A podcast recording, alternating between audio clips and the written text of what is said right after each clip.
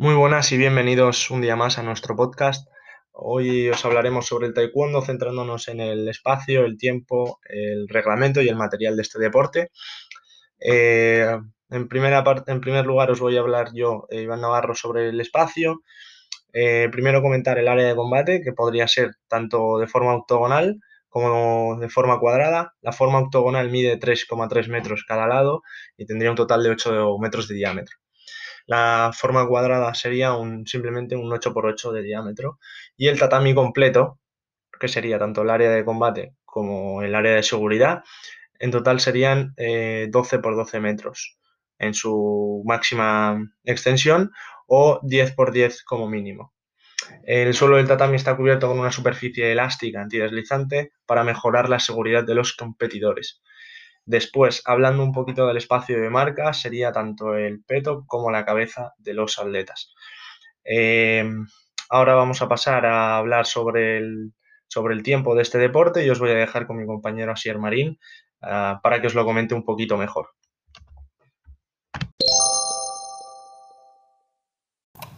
Gracias, Iván. Ahora yo, Asier Marín, pasaré a explicar el tiempo del taekwondo. La duración del combate será de tres asaltos de dos minutos cada uno con un descanso de un minuto entre los asaltos. En el caso de empate, al finalizar el tercer asalto, un cuarto asalto de un minuto tendrá lugar como asalto de oro, tras un descanso de un minuto posterior al tercer asalto. La duración de cada asalto puede ser ajustada a un minuto por tres asaltos, un minuto y medio por tres asaltos o dos minutos por dos asaltos e incluso cinco minutos por un asalto, con un tiempo muerto de 30 segundos para cada competidor. La diacronía interna es muy rápida, debido a que los movimientos realizados son muy explosivos. Y finalmente le doy paso a mi compañera Ana.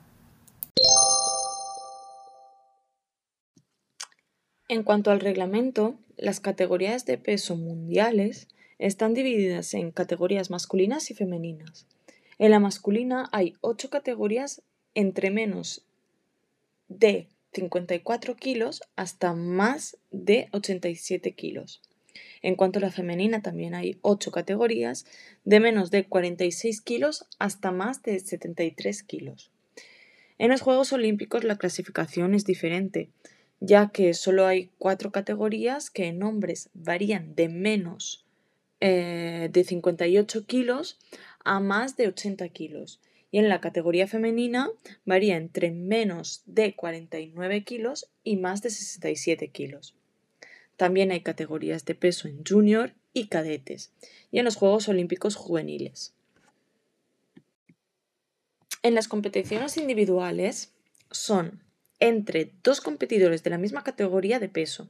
A veces se combinan categorías de peso colindantes para crear una sola y el deportista no puede participar en más de una categoría en el torneo.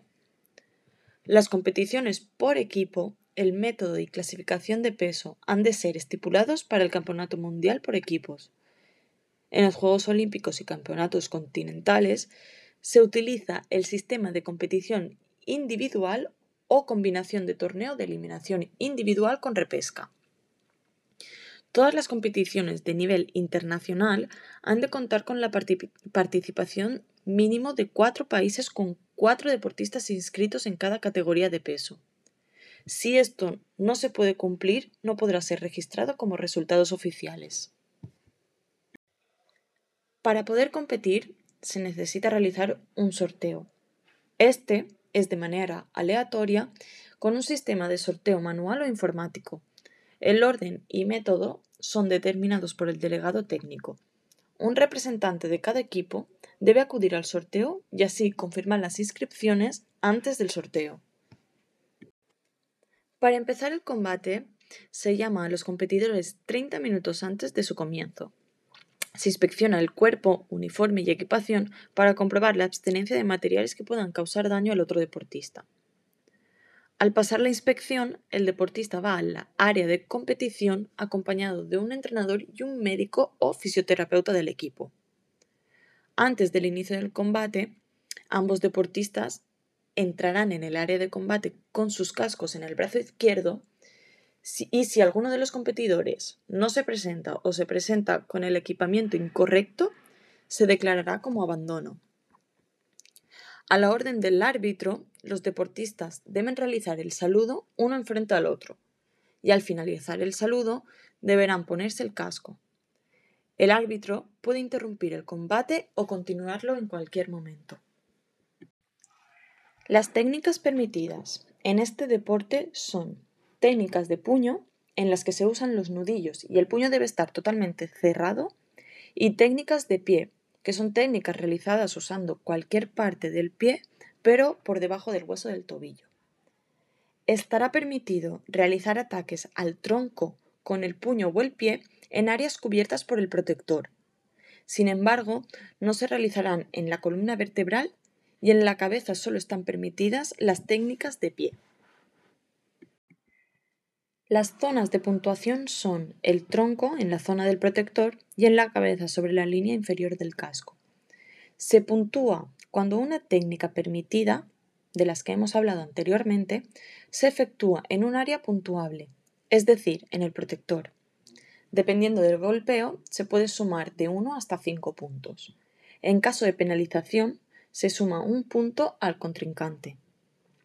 En el caso de que el deportista reciba 10 penalizaciones, el combate se dará por finalizado dándole la victoria a su rival. Y ahora le damos paso a mi compañero Javi. Muchas gracias, Ana. Como bien dice mi compañera, mi nombre es Javier Barros y yo daré el último matiz a este podcast comentando los diferentes materiales necesarios para realizar adecuadamente una competencia de taekwondo. En primer lugar, y lo más básico de todo el conjunto, es el denominado dobok, haciendo referencia al kimono homologado en el taekwondo, compuesto por el saco o chaqueta y el pantalón, ambos atados a la cintura mediante un cinturón de color que indica el nivel del participante.